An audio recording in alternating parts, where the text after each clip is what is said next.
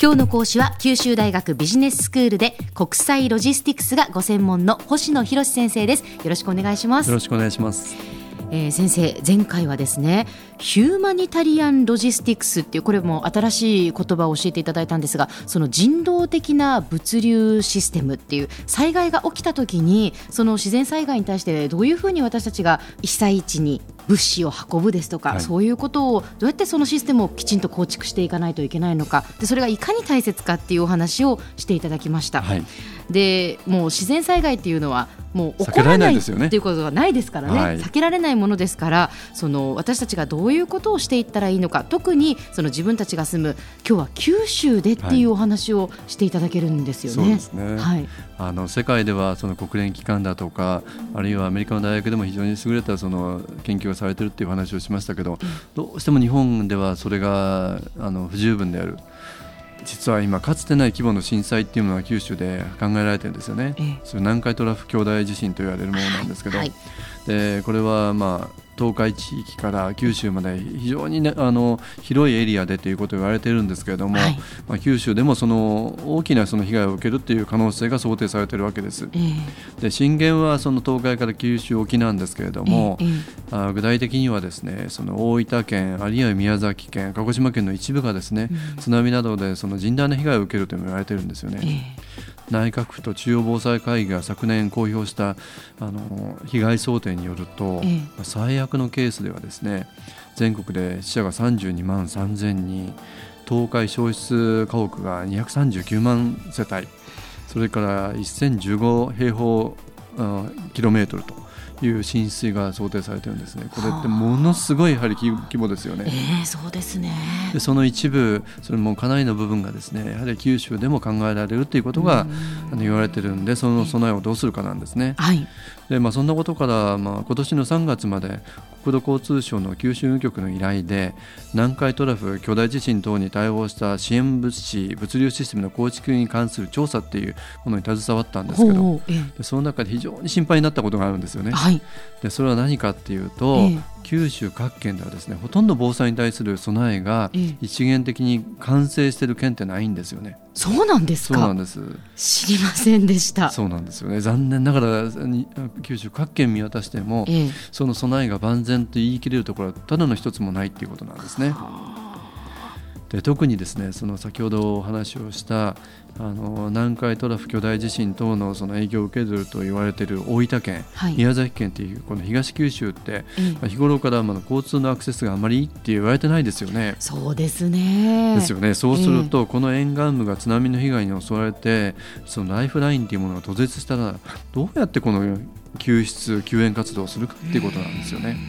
なるほどで特にですねあの一般の物流システムと同じように、はい、やはりこの救援物資だとか医療品っていうものをですねそういったところに運ぶあの届けるっていうのは輸送っていう機能、はい、保管っていう機能えー、在庫管理それを蓄えるですね、うん、それから2役それは積み下ろしたりということですけどそれと流通確保包装っていうもうこういう基本のシステムが必要なんですけどそのどの一つもですねまだ完成域に達してないっていうことなんですね。あそれが現状なんですね。そうなんです。もう少し分かりやすくお話をすると、まずどのように物資をその救援物資だとか集めて現地に輸送するのか、はい、で集めた救援物資ってどこに保管して適切に管理をしながら必要に応じて出荷をしていくのか、うん、で誰誰がそういった作業をするのかとかですね必要とする被災者のニーズに応じてそれを詰め合わせて梱包して届けるなんてことも必要ですよね。はい、で、まあ、こういうことはおそらく非常時おそらくこの自治体の機能自体がほとんどあの動かなくなる。そうすると自治体の職員だけではなくてボランティアの方々だとかですねあるいは専門性のある物流業者、まあ、そういう人たちでも本当に総力戦になるんだと思うんですけど、はい、まあ、それをしようと思ったら日頃からそういう備え準備をしてそのシステムって構築する必要があると思うんですよね。そうですね。で実は今さまざまなその物流の機能というあの輸送するとかあの保管するとか、あの放送するっていうことをお話をしましたけどそれ以上に実は必要なのは、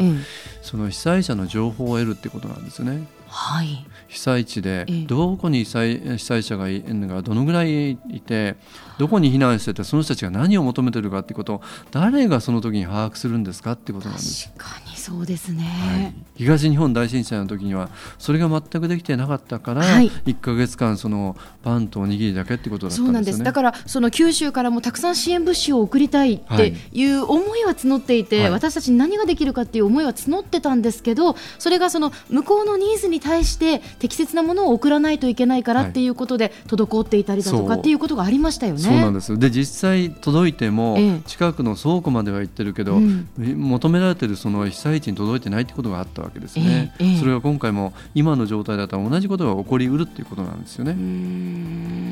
でそれをどう構築していくかっていうんですけどちょっとこの数字をあの聞きいただいたらあの少し現実をあの 理解していただけるかと思うんですけど、はい、震災の直後ではですね宮崎では10万人の被災者、はい、で10万人って今の宮崎市の人口で4分の1なんですよ。はあ、4人に1人、はい、で延岡では6万人の被災者。これはなんとですねあの市の人口の半分なんですよね。はあ、この方が被災者になるだろうと。でその人に対するその救援物資っていうのは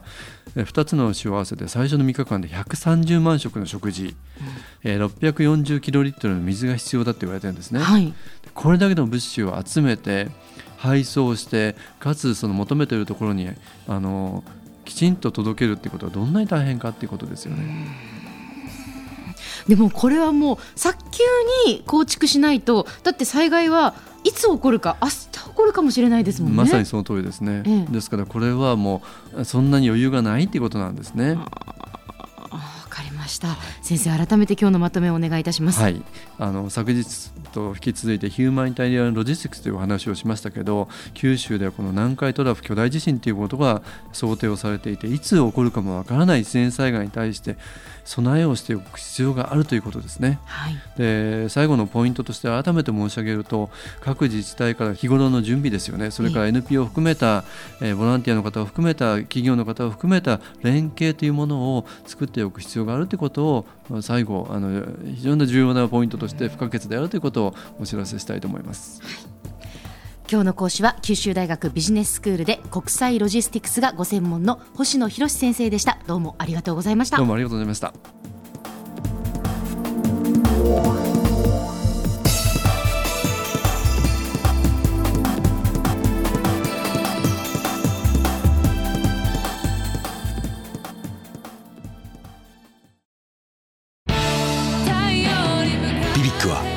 州で生まれ九州の人たちに光を届けています。九州のお客様が光り輝くように。それが QTnet の変わらない思いです。キラキラつながる QTnet。